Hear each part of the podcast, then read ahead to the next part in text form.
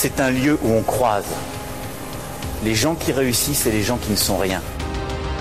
Et donc voilà, moi je suis avec les gens, on est heureux et tout va bien. On met un pognon de dingue dans des, dans des minima sociaux, les gens ils sont quand même pauvres. On n'en sort pas. Eh bien c'est ça, on a tout misé sur l'esprit start-up. Je crois qu'on a besoin d'un peu d'égalité, d'un peu de liberté, parce que c'est quoi la devise française? Liberté, égalité, fraternité. Eh ben, banco, voilà. Nous, c'est ça ce qu'on va essayer de faire. Top Bonjour à toutes et à tous, bienvenue dans ce nouveau podcast du monde moderne où on reçoit Marc Chenet, professeur euh, d'économie à l'Université de Zurich et aussi responsable du Centre de finances durables. Bonjour Marc. Bonjour. Alors Marc, euh, on t'a déjà reçu plusieurs fois au monde moderne pour parler de sujets euh, économiques, de dettes et de bien d'autres choses. Aujourd'hui avec toi on aimerait aborder plusieurs choses, notamment commencer par les inégalités, la façon dont celles-ci ont augmenté ces derniers temps dans le monde. Jeff Bezos, le cas Bezos, comment c'est possible? C'est incroyable ce qui s'est passé. Ce monsieur, en une journée, en l'occurrence le 20 juillet dernier, 2020, a pu augmenter sa fortune de 13 milliards de dollars. Je n'ai pas dit millions, j'ai dit milliards de dollars. Alors pour donner, une idée, cela correspond environ à 10 châteaux de Versailles. Mais non pas en 50 ans, parce que c'est la période de temps qu'il a fallu pour construire ce château, mais en une journée. Monsieur, Monsieur Bezos est pressé manifestement. Et pour donner une autre image, cela correspond au double, environ au double de ce que les 1,3 milliards d'Africains ont gagné le même jour. Donc, pour résumer, jamais dans l'histoire, la, la richesse, les fortunes ne se sont concentrées aussi facilement, aussi rapidement, en peu de mains. Euh, voilà, donc ça c'est scandaleux et ça pose de vrais problèmes Mais alors, ces Bezos, euh, Bill Gates, euh, les uns les autres, enfin les, les multi-centimilliardaires sont des nouveaux pharaons d'une certaine façon. Maintenant, ils veulent euh, aller sur la Lune, aller sur Mars, enfin, ils visent au-delà de la Terre. Ils, ils cherchent même plus à faire de, de grandes constructions terrestres. Comment faire pour euh, s'en débarrasser? Les super riches ont décidé de faire sécession. Donc les plus riches vont passer le week-end sur la Lune, peut-être à terme, et qu'ils y restent d'ailleurs, s'ils ont envie. Les autres euh, achètent des yachts toujours plus grands, et puis ils font sécession. Et puis le reste de la population doit survivre. Et eux, c'est quoi? C'est 0,003% de la population mondiale. Donc une, couche infime, infime, une caste infime de la population, mais qui dispose d'un pouvoir énorme, démesuré. Et encore une fois, où est la démocratie à ce niveau-là? Mais la démocratie, euh, on en parle beaucoup en ce moment, puisqu'il y, a eu le- les Gilets jaunes hein, qui parlaient de démocratie directe, de référendum d'initiative citoyenne, de mandat révocatoire, etc. On a eu en France des élections régionales où il y a eu plus de 66% d'abstention, c'est-à-dire que les gens ne votent plus, comme s'ils refusaient finalement de cautionner ce système de démocratie euh, confiscatoire, hein, puisque la voix ne vaut pas ou ne vaut pas assez. Euh, Est-ce qu'il y a un moyen, à un moment, toi tu, vis en Suisse, tu es à Zurich, euh, souvent la Suisse est, montrée comme un exemple, un modèle avec les, votations. Est-ce que ça fonctionne? Est-ce qu'il y a un- une façon de réorganiser la vie démocratique des, des- grands pays démocratiques? Il le faudrait, puisqu'aujourd'hui, la démocratie est plus virtuelle que réelle. Je m'explique. On peut voter à gauche ou à droite. Au bout du compte, au niveau de la politique financière, de la, politique économique, il n'y en aura qu'une. Donc c'est comme si on allait au restaurant, euh, on ouvre la carte, on y est d'ailleurs dans un restaurant, et puis on voit un seul plat, alors on ne comprend pas, alors euh, bon, on n'a pas le choix, mais euh, le garçon lui dit non, ne vous inquiétez pas, vous pouvez choisir les condiments, un peu plus de sel, un peu plus de poivre, et soyez contents. Donc voilà, la vie politique c'est ça aujourd'hui. Et moi je dis non, bien sûr qu'il y a plusieurs possibilités. Alors, ce qui différencie la gauche de la droite, parce qu'elles ont, ces partis ont besoin de se différencier, bah, ce sont des questions sociales. Alors, une fois c'est le mariage gay, une fois c'est autre chose, parce qu'il faut bien qu'elles trouvent des différences pour faire semblant d'eux. Mais le point important, encore une fois, la politique financière, on n'en parle pas. Donc, la finance se drape dans les habits de la science pour dire, il y a aucune, et pour excommunier finalement tous ceux qui pensent différemment, pour exclure tout type de discussion. Et dans ce sens, c'est dans ce sens-là que la démocratie est virtuelle. À tel point que euh, le, pouvoir, en fait, ça pose la question de la réalité du pouvoir. Aujourd'hui, un, président de la République française, Emmanuel Macron, euh, va aller euh, inaugurer une usine sino-japonaise de batteries électriques dans le nord de la France. Est-ce que c'est sa place? Je pense pas.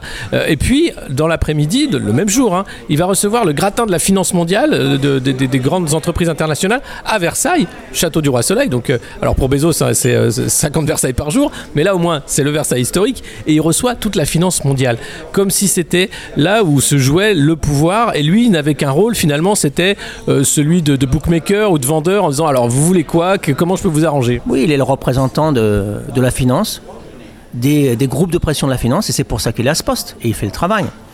Mais euh, c'est une, une impasse. Pour la, pour la grande euh, majorité de la population, c'est une impasse. Donc il représente les grandes banques et la finance dite de l'ombre, c'est-à-dire euh, les fonds spéculatifs, les, les BlackRock, etc., qui ont une puissance démesurée, et c'est eux qui font sécession. Et donc il faut reprendre, il faut reprendre en main notre destin, il faut le faire rapidement, parce que tous les signaux sont au rouge. Les signaux environnementaux, les signaux sociaux, les signaux économiques, financiers, et même euh, les signaux liés, à la santé. Pour beaucoup d'économistes, la, la Covid tombe du ciel. Pas du tout. Elle est liée au dysfonctionnement profond de l'économie, en l'occurrence déforestation accélérée et perte de biodiversité. Et la diffusion d'une pandémie est liée à quoi? À la globalisation de l'économie. Donc il est grand temps de réfléchir de manière critique à ces, questions, et non seulement de réfléchir, mais de mettre en œuvre d'autres politiques. On ne le fait pas.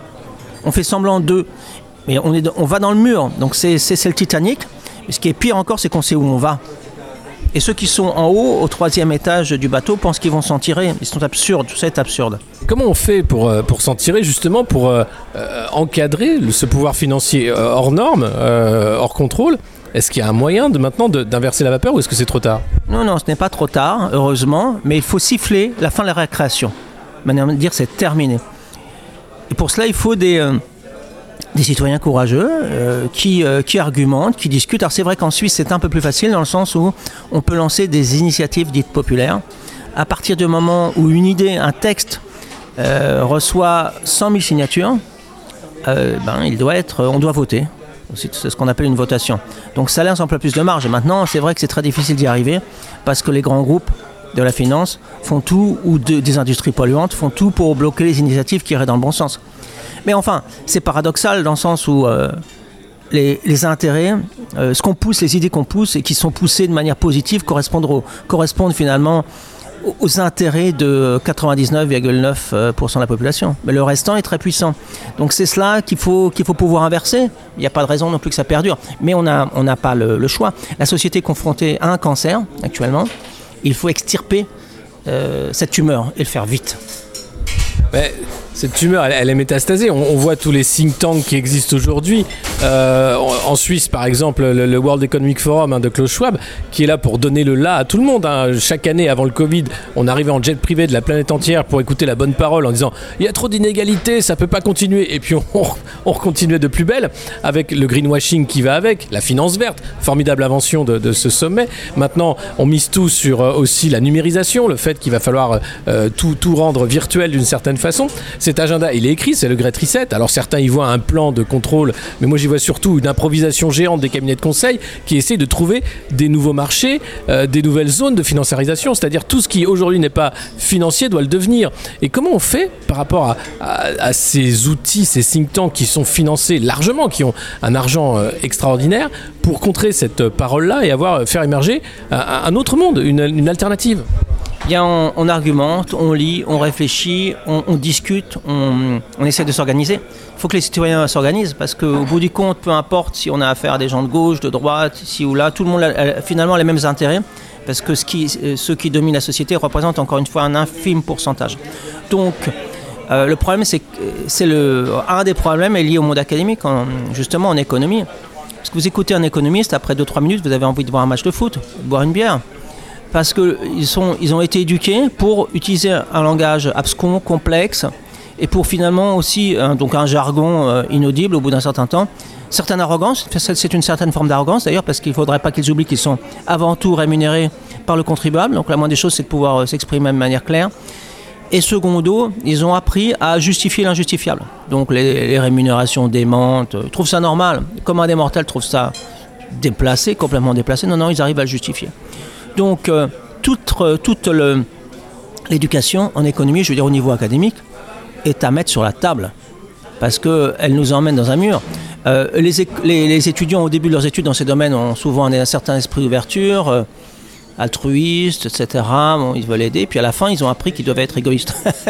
puis on les retrouve liés à des scandales. Et tout ça est financé par des biens publics. Donc cessons tout cela et essayons de, de donner une autre éducation. Donc ça se joue à différents niveaux, certainement. Toi, tu viens, enfin, tu as, été formé, tu es un économiste, tu as, été à HEC, tu es à l'université de Zurich, tu les, tu les connais, tu as été formé. Est-ce que euh, aujourd'hui, il y a une, volonté de, refondation ou est-ce qu'au contraire, on est en train de- d'enterrer avec euh, des prix Nobel comme Jean Tirole des gens qui sont euh, des papes hein, finalement de, la dette? Moi, j'appelle ça les grands prêtres de la dette, c'est-à-dire qu'ils sont dans une croyance et ils sont là pour former les futurs croyants et peu importe si cette croyance est fondée ou infondée, mais il faut y aller parce que c'est un outil de contrôle. Moi, j'ai été formé initialement par les maths, et d'ailleurs, ça m'a beaucoup aidé. Je suis allé en direction de l'économie et de la finance plus tard. Alors oui, euh, c'est un outil de contrôle. Euh, il y a, s'il y a une volonté de remettre les choses en question, disons qu'elle est très discrète. Moi, je ne l'observe pas. Alors bien sûr, il y a des minorités, j'en fais partie, mais euh, nous sommes excommuniés. Donc la science, la dite science économique actuellement, elle est, se drape dans les habits de la science, justement, mais en même temps, c'est une religion, parce qu'il s'agit d'y croire. Depuis 2008, on sait que le néolibéralisme ne fonctionne plus, il y a eu la grande crise.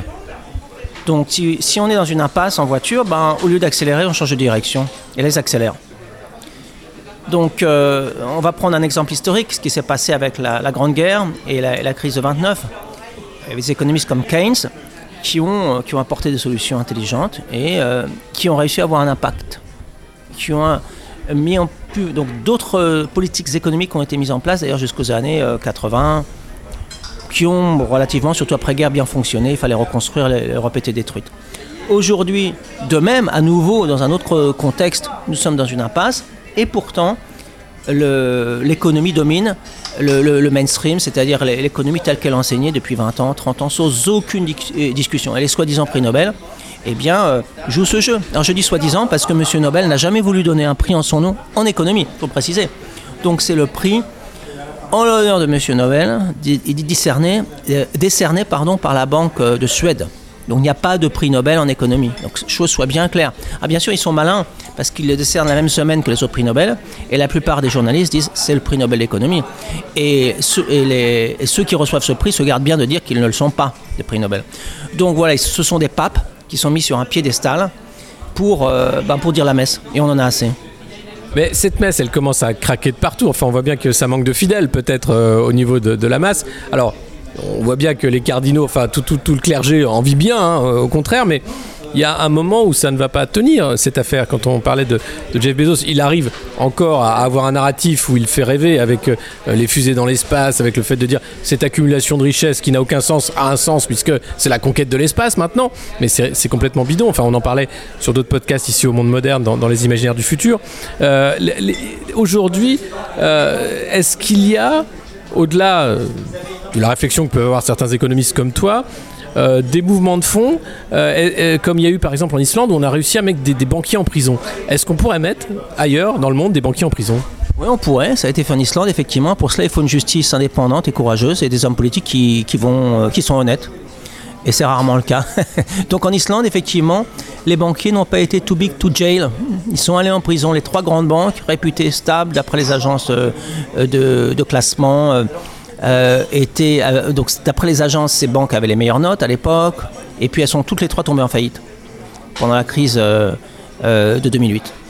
Et donc rien n'empêcherait de le faire. Mais dans les autres pays, ni en France, ni en Angleterre, ni aux États-Unis, les banquiers qui ont été partie prenante, qui ont, qui ont généré cette crise, je veux dire les, les directeurs, ne sont allés en prison. Donc ils étaient, ils sont encore aujourd'hui too big to, euh, jail.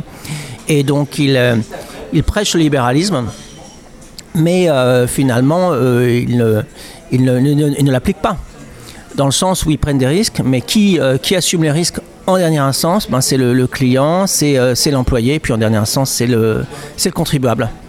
Donc voilà, ils prêchent, mais ils ne sont pas pratiquants. Toi qui vis en Suisse, il y a eu tellement de scandales avec UBS, avec Crédit Suisse. Euh, c'est des banques qui s'en sortent toujours, systématiquement. Et bon, c'est ça parce qu'ils ont ces banques disposent de leur groupe de pression, donc elles font croire que tout est sous contrôle, mais en fait rien n'est sous contrôle. Quand on apprend dans les médias, quand, quand on est mis au courant de tel ou tel scandale, c'est trop tard. Et le jour où euh, la banque, une de ces deux banques sera quasiment, sera quasiment en faillite, ça a été le cas du BS en 2008, eh bien il faudra euh, me remettre à flot cette banque. Ce sont des banques zombies, mais pas seulement ces deux-là. Les grandes banques au niveau mondial sont pour la plupart zombies. C'est-à-dire qu'elles ne tiennent que grâce à une garantie d'État. Elles tiennent sur deux béquilles finalement, la béquille du contribuable et la béquille, et la béquille des banques centrales. Voilà, donc encore une fois, elles prêchent le libéralisme, mais elles ne le pratiquent pas, parce que sans ces aides, elles seraient, elles seraient, elles seraient en faillite. Alors à propos d'économie de, de, zombie, en ce moment, on le vit clairement avec les banques centrales, justement, qu'on crée le miracle de la dette Covid, l'argent magique, enfin, il fallait sauver de toute façon les économies à l'arrêt, et donc la dette Covid permet de différer les faillites hein, qui vont arriver, et puis de donner beaucoup d'argent à les entreprises qui feront des plans sociaux, mais plus tard.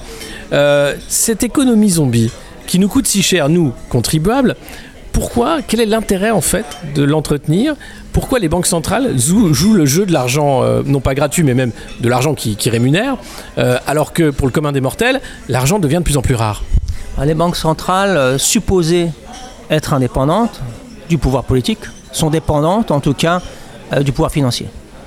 Donc elles jouent le rôle. Et euh, donc le pouvoir financier a besoin de plus en plus de, soi-disant capitaux pour survivre, donc d'argent frais. Donc les banques centrales injectent des montants énormes dans le secteur financier. Je dis supposés capitaux parce, parce que en fait ce sont des mises dans le, dans le cadre d'une, d'une immense euh, finance casino.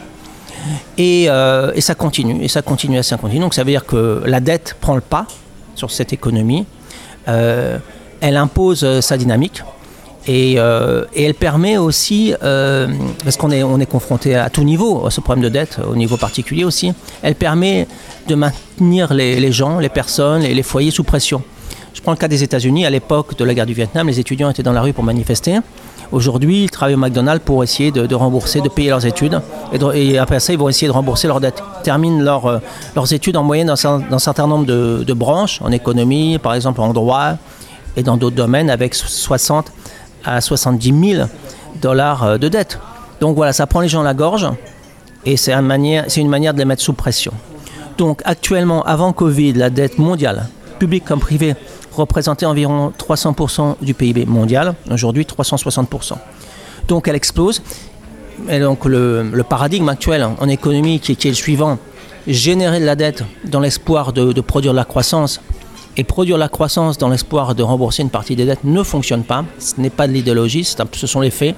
Pourquoi? Parce que la dette augmente bien plus rapidement que le, que le PIB. Donc à un moment ou à un autre, il faut changer de paradigme. Et c'est de cela dont il devrait être question. Est-ce que la dette, c'est pas finalement la dernière caution pour donner de la valeur à de l'argent qui n'en a plus Et c'est tout ce qu'on a trouvé pour dire, bah attendez, du moment qu'on a une promesse de remboursement, ça veut dire que cette monnaie de singe vaut encore quelque chose.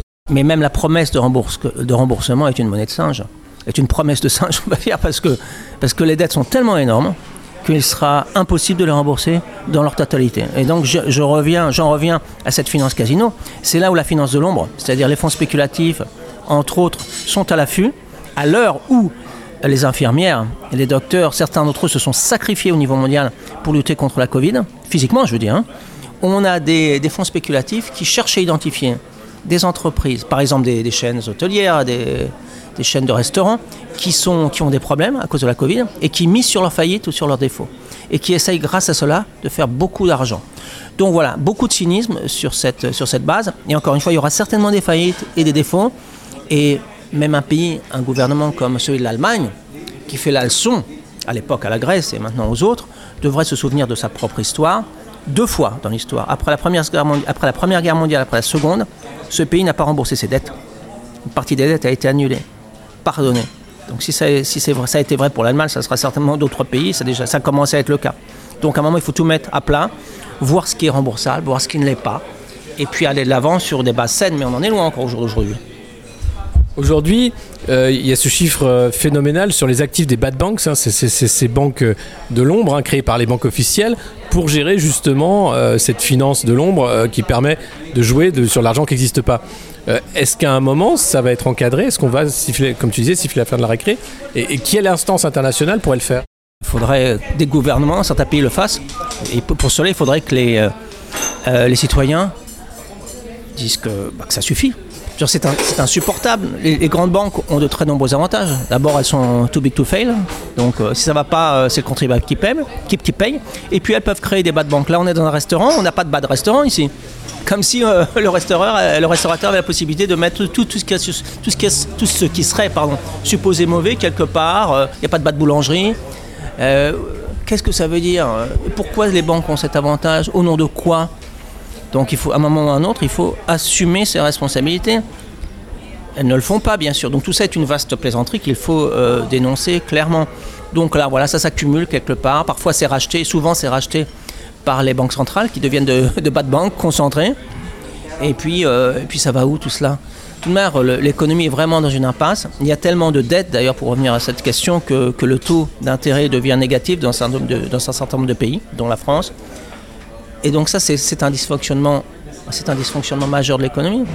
Le taux d'intérêt, qu'est-ce que c'est? C'est le prix, c'est le prix de l'argent. Là, on est, dans un restaurant, on va nous présenter la facture, supposons qu'elle soit négative. Donc on a bien mangé, et puis on va nous donner 5 euros. Moi, je reviens demain avec la famille, toi aussi, j'imagine. Donc ça peut fonctionner un jour, deux jours, trois jours pour la promotion du restaurant, mais pas pendant 10 ans. Là, ça fonctionne, ça dysfonctionne pendant 10 ans. Donc euh, c'est un problème majeur. C'est une manière indirecte de réduire le volume de dette parce qu'il est tellement, élevé que si j'emprunte 100 et que je dois rembourser 99, c'est une manière de réduire le volume de dette. C'est ça le taux négatif, c'est ça que ça veut dire pratiquement. Donc euh, le système est pris la gorge et il nous prend la gorge en un sens, nous classe moyenne, nous classe pauvre. Donc euh, il faut dénoncer cela. Et rapidement parce que parce qu'on a 10, 15, 20 ans pour trouver des solutions et les, et les mettre en œuvre. Je ça pour nous, mais pour les générations à venir qui ont aussi le droit de bien vivre, de respirer un air pur, de boire l'eau pure tant qu'elle est pure, à supposer qu'elle le soit encore. Justement, tu parles là, tu fais euh, allusion à- au mur climatique hein, qui arrive avec euh, le, le dérèglement climatique euh, lié à l'activité économique pour beaucoup. Euh, même s'il y a un déni énorme hein, euh, vis-à-vis des instances internationales, et la finance a trouvé la parade. Elle a créé la finance verte. Donc elle est capable maintenant de faire même du dérèglement climatique un asset et un moyen de se faire de l'argent. Oui, ça c'est l'ultime étape, hein, c'est de financiariser la nature. Tout se vend, tout s'achète. euh, bon, allons-y. Donc tout ça, c'est- extrêmement dangereux. Euh, tout devient vert. On, ne parle plus de BlackRock, on devrait dire Green Rock. Euh, mais il faut le dénoncer. Donc, euh, je te donne un exemple. Si demain euh, la, déforestation de l'Amazonie se fait avec des scies électriques avec énergie solaire, on dira que, on dira que c'est vert. Donc, il faut, là aussi, il faut siffler la fin de la récréation et le faire très vite. Le problème, c'est que ça touche le monde académique aussi, parce qu'on est confronté à un greenwashing, un greenwashing ac- académique avec des grandes banques qui financent des shares en, en finances dites euh, durables, alors que c'est une plaisanterie. Donc la façade est repeinte en verte, mais euh, les, euh, la manière de fonctionner demeure la même. Euh, voilà. Et est-ce qu'il y a un moyen de justement de- d'empêcher ça, enfin de faire que euh, on voit que l'eau, ça y est, est rentrée en bourse, c'est quand même assez grave d'en arriver là. Euh, demain, ce sera l'air qui va rentrer en bourse. Comment on peut empêcher ça? Alors là aussi, il faut que les, les 99% euh, sifflent la fin de la récréation et l'imposent aux politiques. Parce que là, on parle des élections en France, mais bon, sur le fond, il n'y a pas vraiment de, changement euh, qu'on voit apparaître.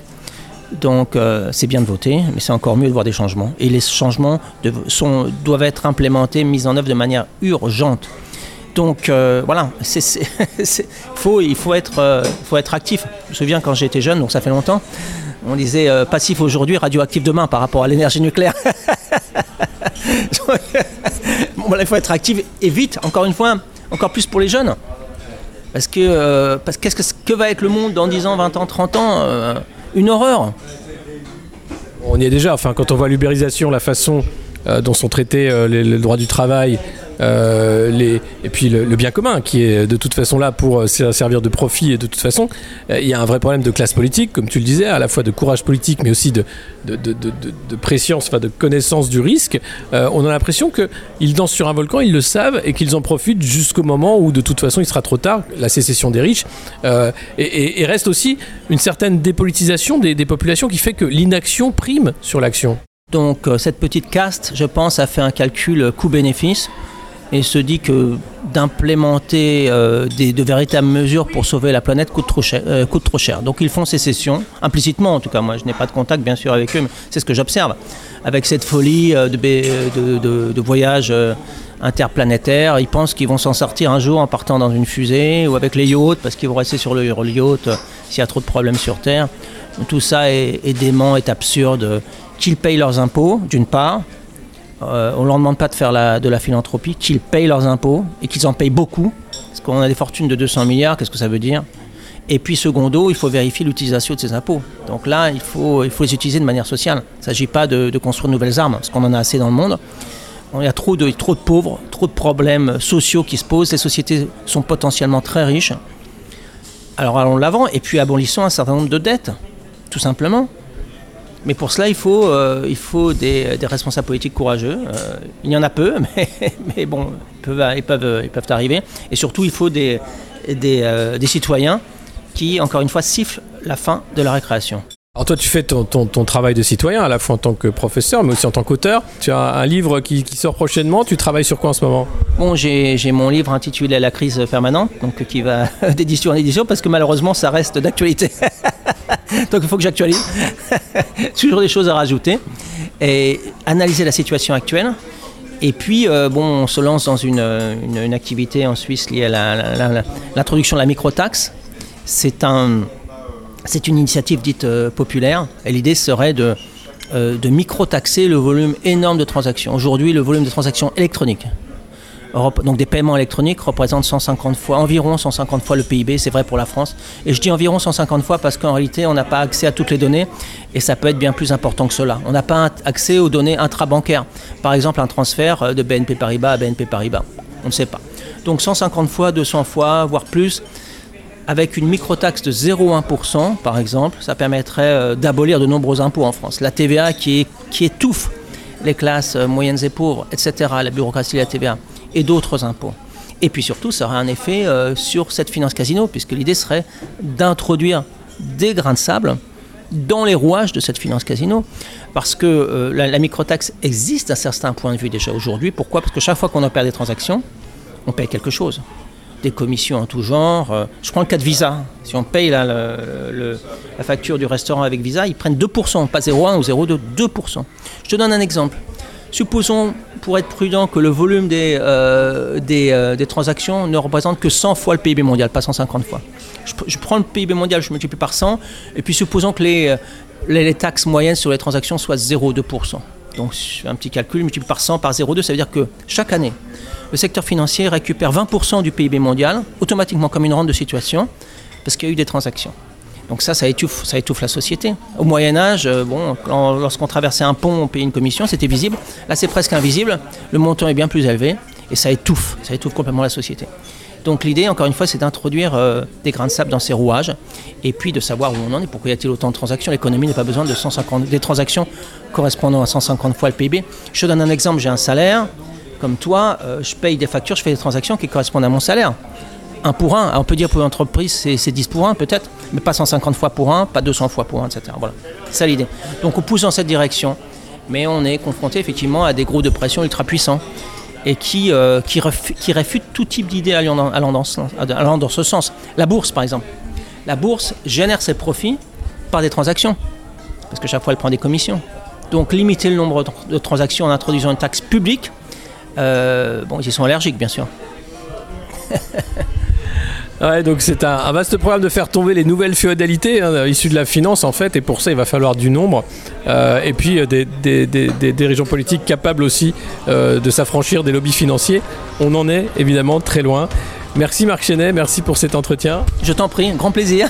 à très bientôt. Top.